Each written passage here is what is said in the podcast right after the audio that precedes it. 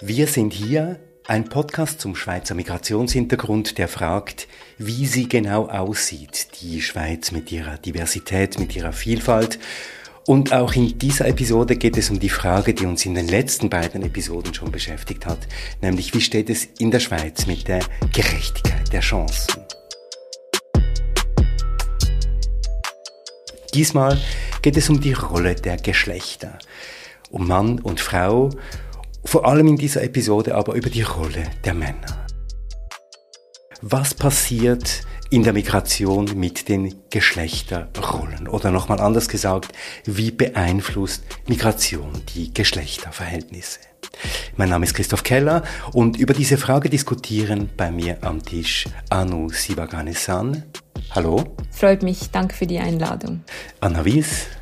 Hallo, freue mich ebenfalls hier zu sein. Und Johannes Berane. Hallo, freut mich auch hier zu sein. Danke für die Einladung. Anu Sivaganesan, Sie sind Juristin, Master of Law. Sie forschen am Rechtswissenschaftlichen Institut der Universität Zürich. Sie sind Begründerin und Präsidentin der Fachstelle Zwangsheirat. Es ist eine Fachstelle des Bundes, die Betroffene und Fachpersonen berät bei Zwangssituationen in Beziehungen. Zwangsheirat ist ein wichtiges Thema in ihrer Beratung, aber Zwangsheirat ist nur eine Spitze des Eisbergs eines viel größeren Problems. Ja, bei Zwangsheirat ähm, sozusagen das größere Problem, ähm, da sehe ich einerseits die Macht der Eltern, sogenannter Adultismus, wo das Recht und die individuelle Integrität von den Kindern also verletzt werden. Es ist aber auch, es geht auch weiter, eine Ablehnung der Vielfalt. Ähm, ähm, ich würde das mal so ausdrücken, zum Beispiel, wenn ein türkischer Vater seine Tochter verbietet, einen Kosovaren als Freund zu haben, dann ist es rassistisch und ich würde sogar provokativ noch ausformulieren, das ist ein wenig auch Gift für unsere Vielfalt. Anna Wies, Sie sind Sozialwissenschaftlerin, Sie arbeiten zur Frage, wie Migrantinnen und Migranten, die in einer prekären Situation ist, in Bezug auf ihre Identität, auch ihre Geschlechteridentität, sich verändern. Sie haben insbesondere auch Biografien von Migrantinnen und Migranten im prekären Aufenthaltsstatus in der Schweiz und anderswo untersucht. Jetzt können Sie in einem Satz sagen, was Ihre Erkenntnisse waren aus dieser umfassenden Forschung?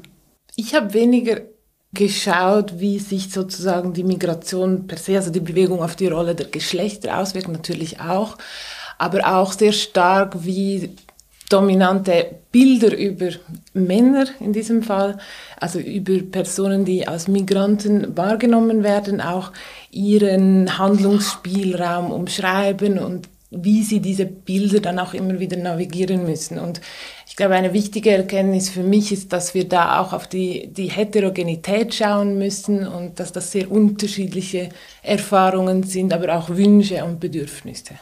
Also Zuschreibung von Geschlechterrollen. Damit beschäftigen sich ja auch Sie, Johannes Berhane. Sie sind Erwachsenenbildner, Mediator und Übersetzer. Sie haben einen Hintergrund in Eritrea und haben die Organisation Vatersein in der Schweiz gegründet. Das ist ein Verein, der Beratungsangebote für Männer macht. Eine Beratungsstelle, die Männer unterstützt, mit ihrer Vaterrolle in der Schweiz zurechtzukommen. Jetzt, was sind da die Probleme, die Sie mit, mit denen Sie zu tun haben?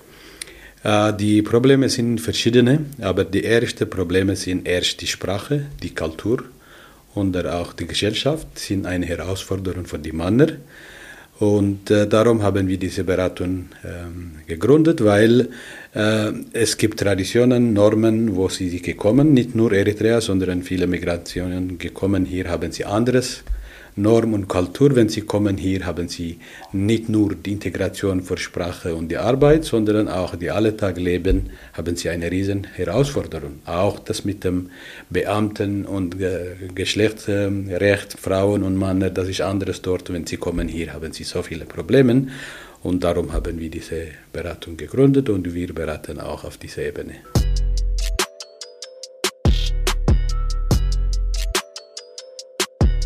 Dann bleiben wir doch gleich mal bei dieser Geschichte mit den Traditionen, die Sie ja jetzt äh, genannt haben, Johannes Berane. Wer in ein anderes Land reist und welches Land auch immer das ist, hat es mit neuen Normen und Verhältnissen zu tun und das gilt auch, wenn jemand in die Schweiz kommt. Das ist irritierend, das ist neu. Was passiert mit den Menschen, wenn sie hierher kommen in Bezug auf ihre Traditionen? Nehmen sie die einfach so mit und tragen sie hierher und versuchen sie hier so gut wie möglich zu leben oder wie ist das?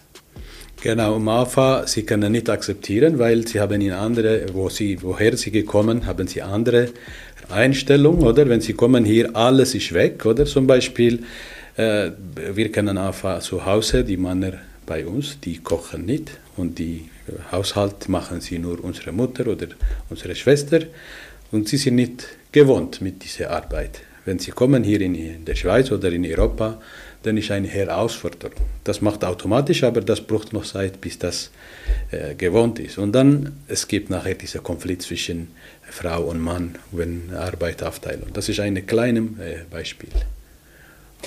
Jetzt Anna-Wies, was macht das mit Menschen, die eben nicht aus beruflichen Gründen hierher gekommen sind? Menschen, die nicht mit einem Fünfjahresvertrag mit irgendeiner internationalen ähm, Firma hierher kommen in die Schweiz, sondern die auf der Flucht sind. Macht das einen Unterschied? Macht bestimmt einen Unterschied, auch weil man vielleicht weniger losgeht mit Freude auf etwas, sondern wirklich, weil man, oder weil man gewisse Dinge aufgeben muss. Aber ich glaube, ich möchte auch hier nochmals ähm, auf diese Diversität ähm, aufmerksam machen. Und ich glaube, da gibt's wirklich auch sehr unterschiedliche Erfahrungen. Ich finde es immer so ein bisschen schwierig, von diesen Traditionen zu sprechen und Normen, weil das klingt immer so, als wären dann in Eritrea oder in Syrien alle Normen genau gleich. Aber die, die Leute kommen ja auch aus sehr unterschiedlichen mhm ähm, Familien aus sehr unterschiedlichen Religionen. Aus unterschiedlichen Schichtzusammenhängen. Schichten, genau. Ja, ja. Und was das auch macht. Und was jetzt bei mir halt auch sehr stark im Vordergrund stand, was dann ja auch dieses Asylsystem hier macht. Also Leute kommen an. Ich habe vor allem mit Personen gesprochen, die jetzt noch nicht sehr lange hier waren oder die einfach in verschiedenen Ländern, auch in Europa unterwegs waren. Ähm, und was das dann auch macht, also dieses Ankommen in einem System, das zuerst sehr stark auch fremdbestimmt, also fremdbestimmend ist, wo, in dem Leute sehr wenig Spielraum haben, in den in Handlungsraum abgesprochen wird. Also wenn Sie zum Beispiel in einem Asyllager leben, in dem Sie sehr wenig entscheiden können, wann Sie essen, was Sie essen und solche Dinge. Also ich glaube auch, dass wir da Also ein Verlust von Autonomie, genau. auch von Eigenständigkeit, jawohl. Genau, also ich denke... Und was macht das mit den Menschen?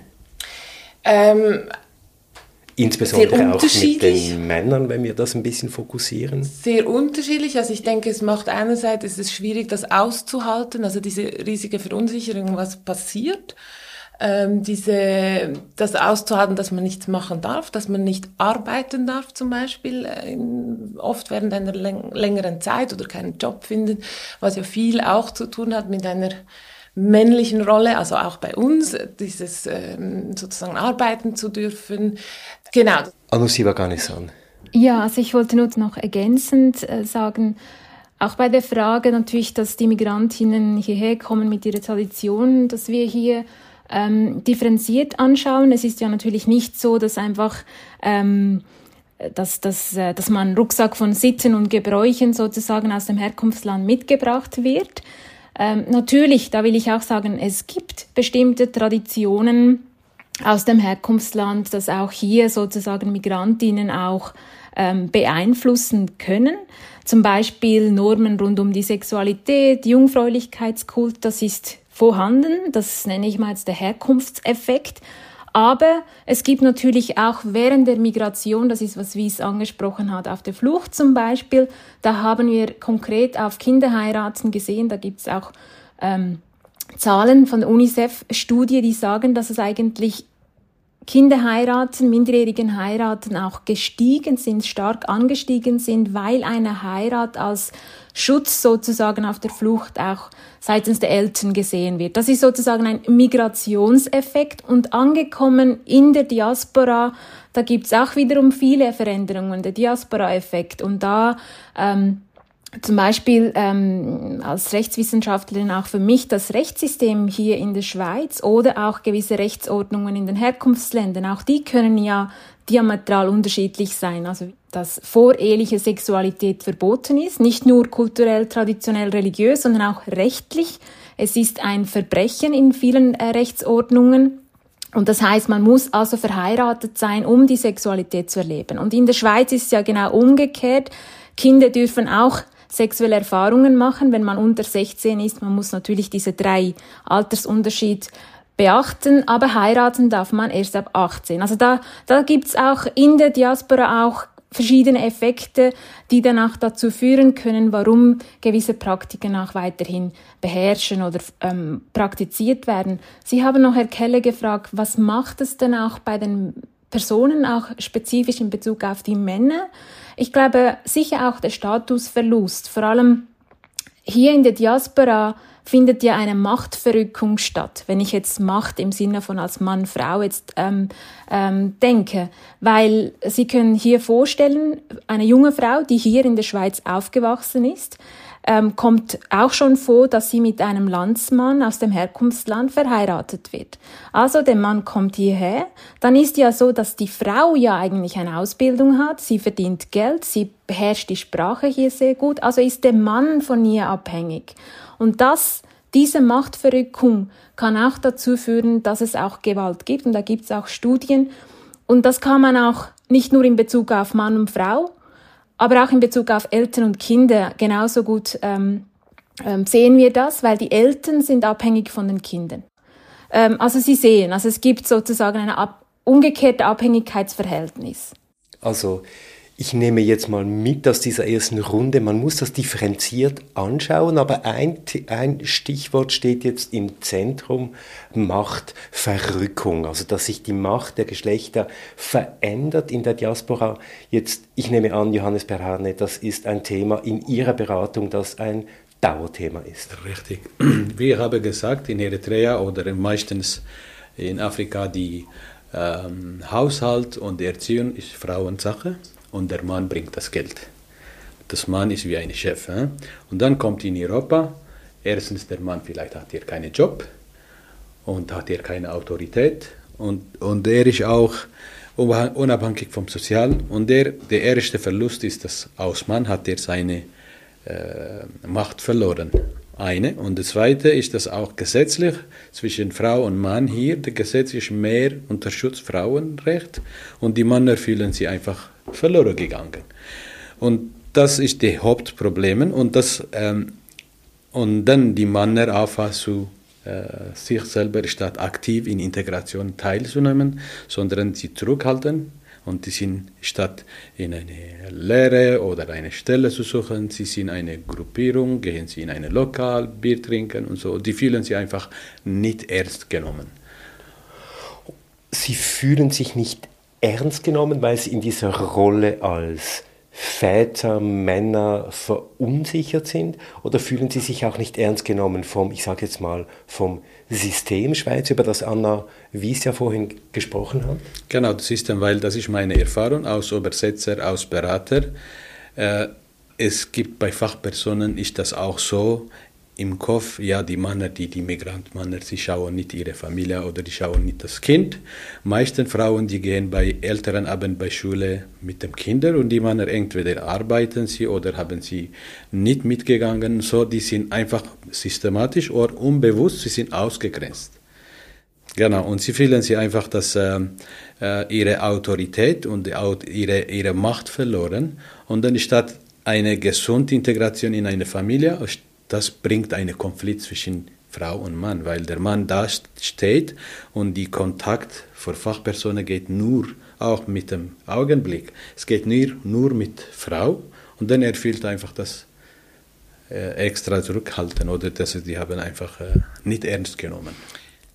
Genau, Sie sagen, es gibt diesen Vorwurf, sie schauen nicht aufs Kind. Also ich muss sagen, ich habe nicht mit Familien ähm, gesprochen und ich glaube, das ist eine sehr unterschiedliche Perspektive. Also es ging, ich, kon, ich kann jetzt nicht so viel sagen, was passierte in diesen Familien, weil ich wirklich vor allem auch mit alleinstehenden Männern, die alleine hier waren, ähm, und da war, stand dann oft auch im Vordergrund, sie können nicht für ihre Familie sorgen, die eben vielleicht noch im, im Herkunftsland waren. Also ähm, sie einerseits gibt es Einschränkungen beim Familiennachzug, ähm, also sie können ihre Familienmitglieder nicht bringen, sie haben keine Arbeit, äh, wissen, dass ihnen, ihren Familienangehörigen nicht gut geht, können aber kein Geld schicken. Also solche Dinge waren dann oft auch Thema.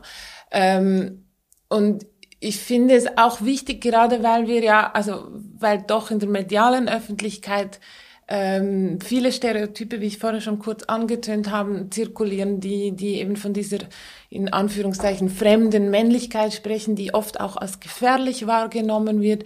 Und da geht man ja eher so das, davon aus, dass, dass die vielleicht zu männlich oder zu viel Handlungsspielraum haben. Es gibt auch das Bild des eher passiven Flüchtlings, der eben nicht für sich entscheiden kann. Also es sind relativ so starke Bilder und was ich dann doch auch immer wieder interessant fand, ist mit, mit Männern auch über ihre Unsicherheiten zu sprechen. Also was passiert, wenn ich hier ankomme und ich bin es mir nicht gewöhnt, vielleicht in der Öffentlichkeit mit Frauen Kontakt zu haben, was macht das mit dir, solche Dinge, also so ein bisschen die Nuancen. Zum Beispiel, auch ein, zum Beispiel auch eine Frau dann plötzlich als Chefin zu haben oder eine Frau in der Sozialarbeit. Jetzt ein Stichwort ist gefallen, Anu Sivaganesan, ein Stichwort ist gefallen, das Stichwort Gewalt. Jetzt nimmt mich Wunder von Ihnen auch zu erfahren, warum denn diese Situation, die wir jetzt versucht haben zu schildern, in individuellen Fällen, sagen wir auch immer, möglicherweise dann in Gewalt umschlagen kann. Anu Sivaganisan.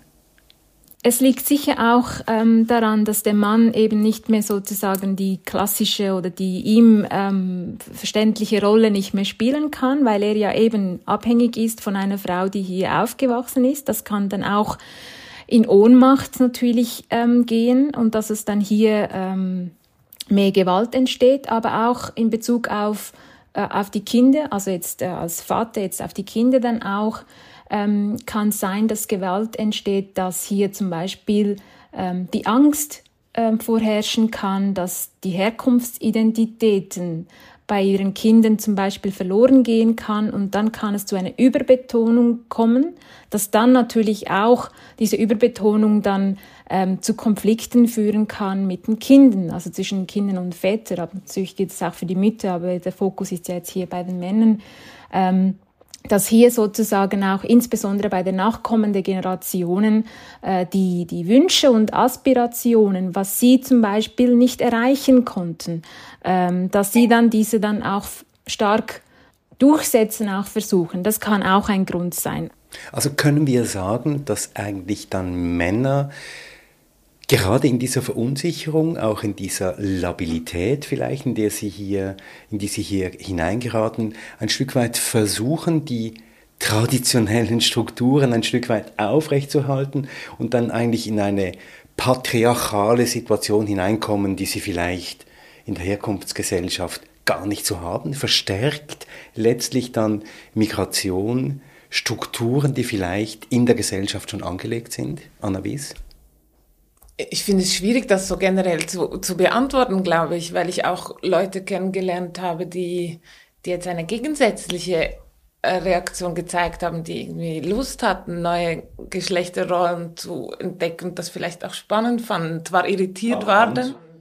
Ja, oder, oder irgendwie einen ja. Umgang ja, zu finden. Also ich, ich, ich glaube, ich tue mich schwer, jetzt das sozusagen, so die Migranten, die äh, gehen mit ihrer Männlichkeit so um. Aber natürlich kann das eine Reaktion sein, also auch eine eben diese, diese Machtlosigkeit zu erfahren und dann irgendwo sich Macht über ein, also anders sozusagen anzueignen. Aber ja, ich glaube, ich würde auch hier wieder versuchen zu schauen, wie erlebt das wer und vielleicht, äh, also genießen ja, also gewisse Leute auch diese, ähm, diese anderen Lebensweisen, die, die sich also jetzt Sinne, Sie, Also in dem Sinne, Sie nutzen die neue, ich sage es jetzt in Anführungszeichen, Freiheit oder die anderen Möglichkeiten, die diese Gesellschaft hier bietet, die weder besser noch schlechter sein müssen, aber die einfach andere Möglichkeiten bieten und nutzen die.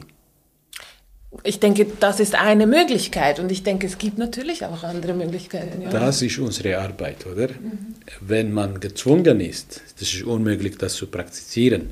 Und darum machen wir das mit der Vaterrunde. Wir diskutieren und äh, wir zwingen sie nicht, sondern wir erzählen, okay, wir sind hier gefluchtet und wir haben eine Familie. Unser Ziel ist es, eine gesunde und gute Familie zu haben. Für das braucht man auch eigene Initiative, man muss noch in Hand nehmen. Das heißt, mit Kindern zu spielen, zu reden und dann auch bei Frau beim Haushalt, Kochen, Einkaufen zu helfen. Und das alles, was du machst, ist das nicht, weil du aus Frau bist, sondern du machst du für deine Familie. Und dann bemerkt das, er ist nicht gezwungen, sondern es gibt keine andere Alternative. Der Grund, warum das nicht machen bei uns, ist, dass die Großmutter, Schwester und der Nachbar sind dort und sie können alles erledigen. Aber die hier sind nur die Frau und Mann mit seinen Kindern. also die Kleinfamilie, die plötzlich hier in der Schweiz dann plötzlich so wichtig wird. Genau. Und das heißt, wenn die Frau macht alles, am Schluss sie ist auch müde und krank und der wird noch auch mit dem Effekt wird noch problematisch. Und dann, wenn er will, eine gesunde Familie, eine lange, mit seiner Kinderfrau gesund zu bleiben, dann muss noch seine Frau unterstützen. Aber das macht er nicht, weil gezwungen ist, sondern vom Liebe und meine einfach vor der. Anu Sivaganesan? Ich wollte nur sagen, dass genau die Veränderung, die ja Wies und auch Berhane äh, ansprechen, das ist ja genau das Schöne oder das Vorteil an dieser Vielfalt, weil wir Spannungen haben. Und genau diese Spannungen sind ja Chancen, dass wir anhand Diskussionen oder die Arbeit, die Herr Berhane auch machen, eine Austarierung stattfindet und so dann auch, sei es der Mann oder als Vater oder auch als Söhne, dass sie dann auch die Veränderungen mitgestalten und auch miterleben. Wenn jetzt ein Sohn zu einer Beratungsstelle geht oder wenn der Vater zu einer Beratungsstelle geht, das ist ja schon, das bedeutet ja schon, dass es eine Überwindung der, ich spreche jetzt nur über die schädlichen Praktiken entsteht, dass man schon die Veränderung eigentlich, die beginnt ja schon. Das ist genau die Chance, die ich hier sehe.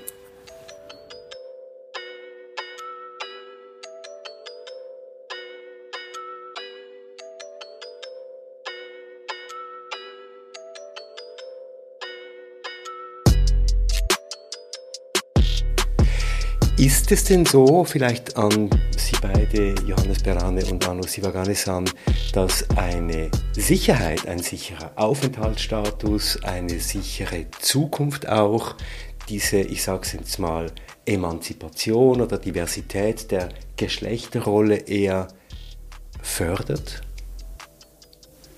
Ja, das ist ein Teil des Problems. Zum Beispiel es gibt so viele Migranten, die kommen hier und dann nach dem Asylprozess, es gibt noch ältere Männer, die bekommen schnell eine Antwort mit B-Ausweis oder F-Flüchtling. Und es gibt auch Männer, die bekommen eine Negative Humanity.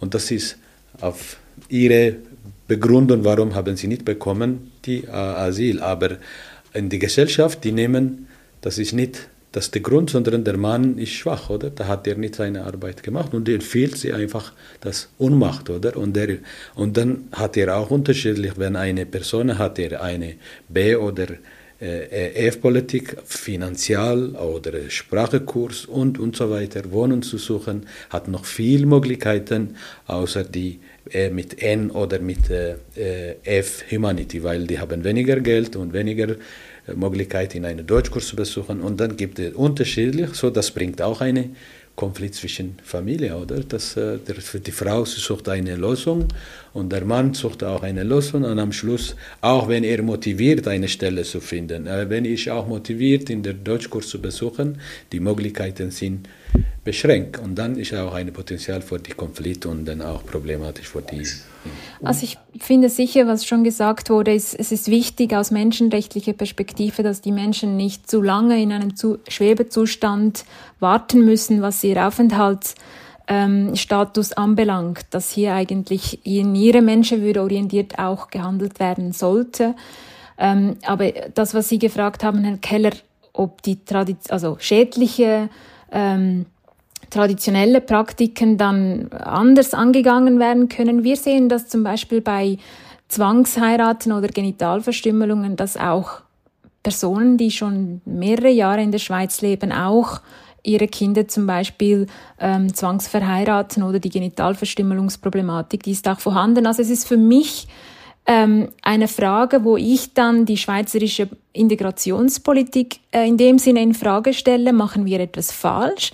Ähm, oder was sollte anders dann äh, passieren, damit sozusagen die, die Diskurse zum Zusammensein. Und da habe ich das, den Eindruck, wir fokussieren ja sehr stark auf einer sozioökonomischen Basis. Die Sprache, die Arbeit, was sehr wichtig ist, ähm, das, das ist notwendig, aber nicht hinreichend für ein Zusammenleben. Ich ähm, bin der Meinung, dass wir hier sozusagen die Menschenrechte mit ihren universalistischen Anspruch auch, die ja für alle gelten, dass wir daran orientieren unsere Diskurse für das Zusammenleben. Und wenn wir Menschenrechte nehmen, da geht es verschiedene Themen, auch Rassismus, Nichtdiskriminierung und so weiter. Und dann wäre eigentlich schlussendlich auch ähm, eine Orientierung an die Menschenwürde. Und das wäre für mich die Krönung oder für die, für, für die Kohäsion der Vielfalt. Vielleicht schafft es ähm, dass gewisse schädliche kulturelle, soziale, religiöse Praktiken dann nicht praktiziert werden. Und wie wirkt sich denn, würde sich aus Ihrer Perspektive, Anna Sivaganisan, diese neue Politik, die sich an Menschenrechten orientiert, dann ganz konkret auf so Situationen wie Wunsch nach Genitalverstümmelung von der Familie, von den Eltern oder Zwangsheirat auswirken? Dass man darüber diskutiert, dass man ähm, nicht in dem Sinne, weil da, also ich würde jetzt das Beispiel der Zwangsheirat als ein Best Practice nehmen in der Schweiz, so dass, ähm, dass hier nicht ähm, entweder verharmlost wird oder relativiert wird oder verunglimpft wird. Also das heißt, wenn wir einen Diskurs ähm, die, also ein Diskurs, der sich an die Menschenwürde orientiert, das würde dann eine sachdienliche Diskussion. Ähm, das ist, was ich damit meine, weder verarmlosen noch verunglimpfen, sondern sachdienlich. Es sind die Frauen ähm, oder Männer, die zwangsverheiratet werden oder auch Frauen, die Genitalverstümmelung ähm, unterliegen. Sie brauchen die Hilfe. Also das heißt, wir müssen dann sachlich Lösungen finden, weil das eben ein Menschenrecht ist. Und da in Bezug auf dieses Thema, finde ich, äh, haben wir eigentlich mehr oder weniger gut managed und es sollte eigentlich in anderen Bereichen auch in der Schweiz ausgeweitet werden. Also die Aufnahmegesellschaft, wir haben es gehört, Anna Wies, spielt hier eine wichtige Rolle, um, um hier Klarheit zu schaffen. Das würde den Menschen, die hierher kommen, vielleicht auch Orientierung und Halt bieten, um gerade in dieser Orientierung sich, ich sage es jetzt ein bisschen pathetisch, neu zu erfinden, auch in ihren Geschlechterrollen?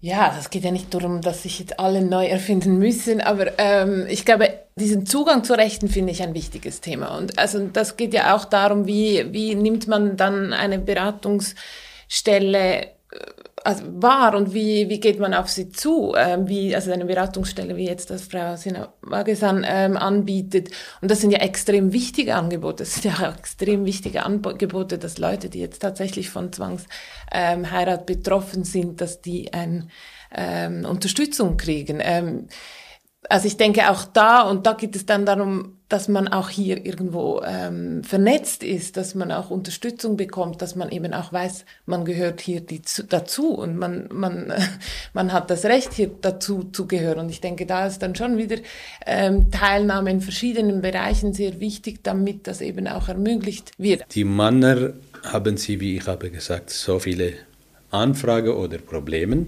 und sie gehen in verschiedene Beratungsstellen. Die erste Barriere ist die Sprache. Und wenn wir sehen, die, meisten in Beratung arbeiten, die in der Beratung arbeiten sie meisten Frauen. Ja?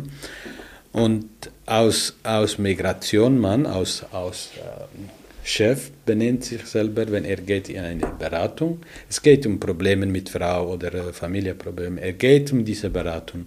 Und alle die Personen aus Fachpersonen in diesem Gebiet arbeiten, vielleicht haben sie gelesen, die sind ausgebildet, aber sie haben zu weniger Kenntnis über die Hintergrund für die äh, Migrationen Personen. Ihre Herkunft und so Genau, weiter. genau. Und das ist unsere Teilarbeit, wie erzählen, wie ich erziehe in Eritrea, in Somalia oder in Afghanistan? Und wie ist das die Sprache? Und wie ist das Glaube, wie ticken sie, wie ist das Mimik? Und wir versuchen immer zwischen dieser zwei Gesellschaft ein Vertrauen zu binden. Aber wenn die Jugendlichen einfach die Vertrauen für die Betreuer verloren, die kommunizieren sie nicht und sie sind nicht bereit, auch, auch, auch für ihr Interesse einen Schritt zu machen.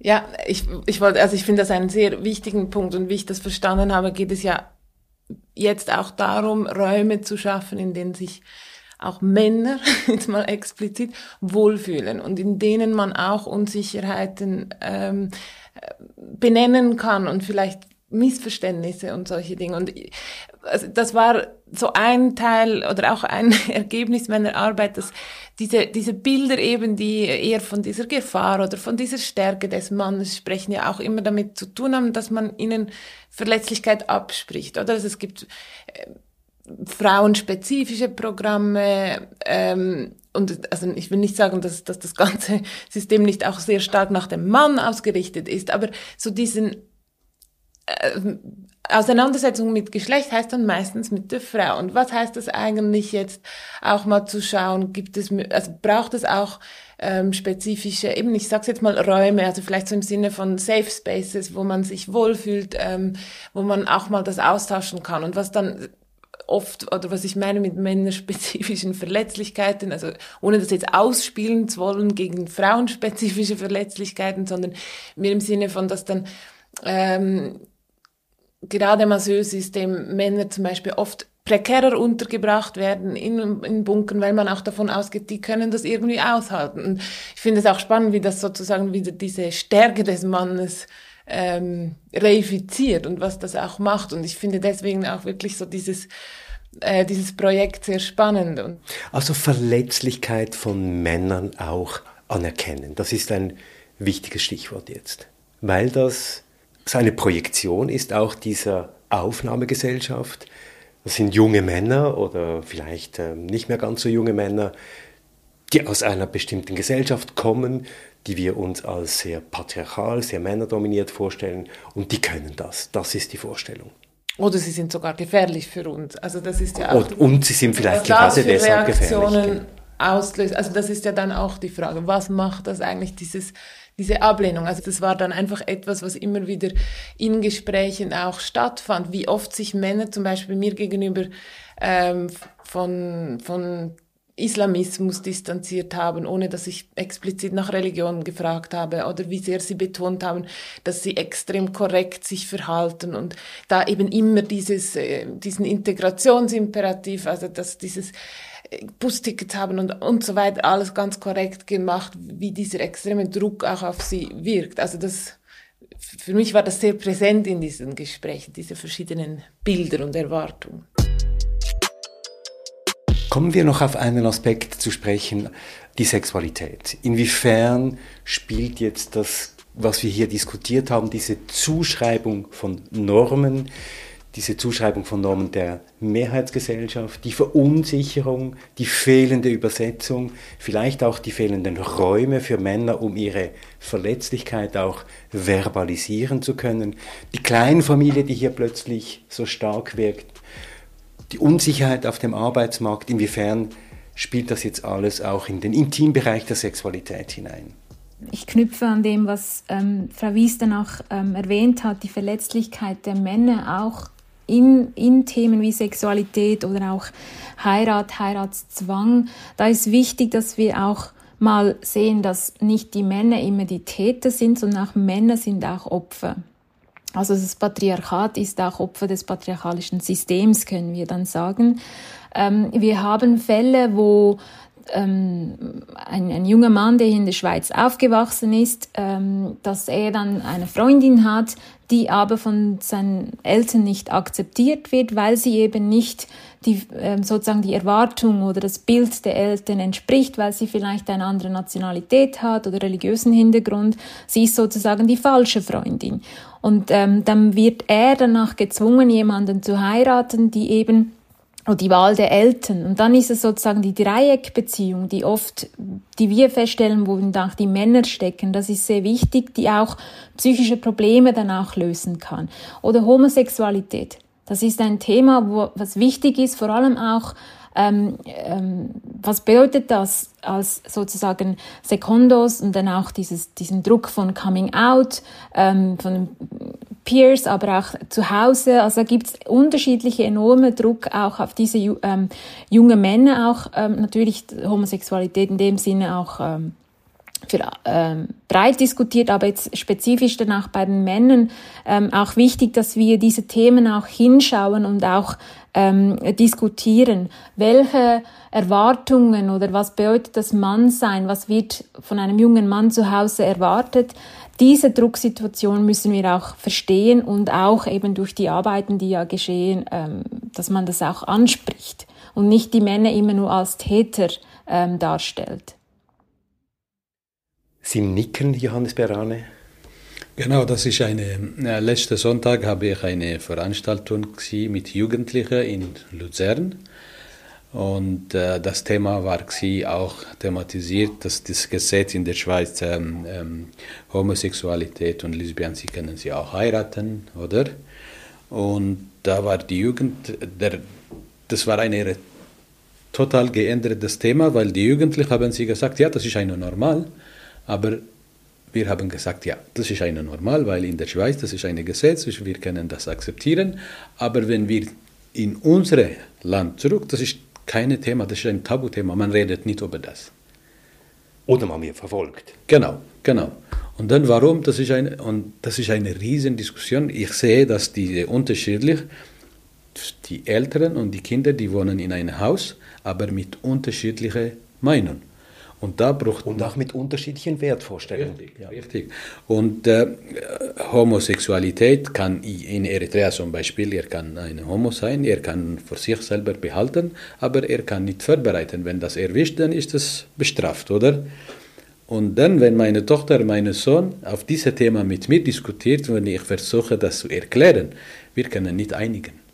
So, das heißt, wir brauchen auch mit Männern über dieses Thema, wie können wir das umgehen mit unseren Kindern über die Sexualität. Nicht nur Homosexualität, nur Lesbien, sondern selber mit Teenagers oder 13-, 14-Jährigen, die da muss noch mit ihnen kommunizieren, weil die haben alle die Informationen via diese Social Media, aber die Älteren auf ihre ähm, Background, sie haben einfach, die diskutieren nicht und dann am Schluss ist eine Gefahr für das Kind und dann auch die Kommunikation zwischen Eltern und die Kinder eben diese unterschiedlichen Wertvorstellungen, die hier gerade in Bezug auf die Sexualität vorherrschen. Ich stelle mir vor, innerhalb von Familien und auch in Bezug auf die Herkunftsfamilie, wo man herkommt, das gibt Spannungen, auch Spannungen in der Person selber, Annelies zur Sexualität. Ich meine, da muss ich auch klar sagen, da gab es natürlich auch Grenzen in meiner Forschung, wenn ich als, als Frau, die in der Schweiz sozialisiert wurde, das, das ist natürlich nicht unbedingt eben ein solcher sicherer Raum, weil da ja ähm, da, da sein Gespräch oder der Offenheit vielleicht auch gewisse Grenzen gesetzt sind. Ähm, aber was für mich dann schon zum Teil, also was Leute zum Teil reflektiert haben, ist, wenn sie dann auch eine äh, also weniger die Familie, aber wenn sie eine Beziehung hatten mit jemandem, der von hier kam, dass da oft so dieses Misstrauen eben bis in die Beziehung hineinkam. Einerseits, weil Frauen das Gefühl hatten oder Angst hatten, die sind jetzt nur mit mir zusammen, weil sie äh, einen sicheren Aufenthaltsstatus wollten. Ähm, andererseits aber eben auch, weil da diese Stereotypen auch bis in die ähm, Beziehung reinkamen, also diese Vorstellung von, ah, du kommst jetzt da aus Nordafrika, das heißt, äh, also so wirklich diese rassistischen Vorstellungen auch in Beziehungen ähm, sehr präsent waren. Ich finde, dass wir in der Schweiz als Gesellschaft, es ist eine dringende Notwendigkeit, dass wir hier diesen Diskurs auch führen. Sonst entsteht, glaube ich, eine Grabengesellschaft, also nicht nur Rösti-Graben, sondern auch, sag's mal, Sex-Gap in dem Sinne. Ähm, eine kleine Anekdote. Ähm, ähm, mir wurde also eine äh, eine türkische Transgender-Person hat mich aufzuklären versucht, warum jetzt Homosexualität schon konservativ ist. Also es heißt, es gibt Jugendliche aus, ich sag's mal hier, aus Bildungsbürgerinnenfamilien. Das ist so die Erfahrung, die ich jetzt so gemacht habe, die sich in Pan, Bi, asexuelle und Agender-Diskussion schon befinden. Und wir haben wirklich hier einen Graben, ähm, dass wir sozusagen, also natürlich, die finden, dass Homosexualität konservativ ist, weil es doch am Schluss auf Frau oder Mann abzielt und nicht auf die Liebe. Und das ist, hat mir irgendwie geleuchtet und ich finde, wir müssen darüber reden. Das ist sicher mal wichtig. Und ähm, zweitens auch, wie, wie wir damit umgehen. Und ich glaube, da spielt auch das Recht eine Rolle. Wir in der Schweiz, wir sind doch nicht schlecht eine Vielfalt Managerinnen, sage ich jetzt mal so. Und wenn wir die Gesetzgebung, sei es in Bezug auf Genitalverstümmelung oder Zwangsheirat anschauen, also die Gesetze, die können auch gewisse Grenzen aufzeigen. Also das Zitat von Hannah Arendt, die ja sagt, Freiheit ist nur in den Grenzen der Natur möglich, also auch Vielfalt, wenn ich das Analogie ziehe, Vielfalt ist auch nur mit einer rechtlichen Grenzziehung ähm, gegenüber schädlichen Praktiken, also natürlich, es gibt auch schöne Traditionen, nur gegenüber schädlichen Praktiken ähm, möglich und auch damit der Schutz Menschenwürde ermöglicht wird.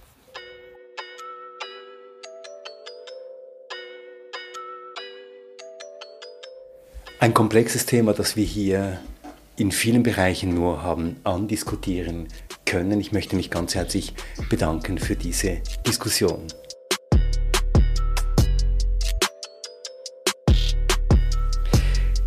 Das war Episode 15 von Wir sind hier, der Podcast zum schweizerischen Migrationshintergrund. Heute mit der Soziologin Anna Wies. Sie forscht und arbeitet an, Uni an den Universitäten Neuchâtel und Bern. Mit der Juristin Anna Sivaganesan. Sie arbeitet an der Universität Zürich und ist Präsidentin des Vereins Zwangsheirat. Und mit Johannes Berane, Begründer und Präsident von Vatersein in der Schweiz. Mein Name ist Christoph Keller. In der nächsten Episode schwenken wir ein bisschen um, bleiben aber beim Thema und reden aus der Perspektive der Frauen.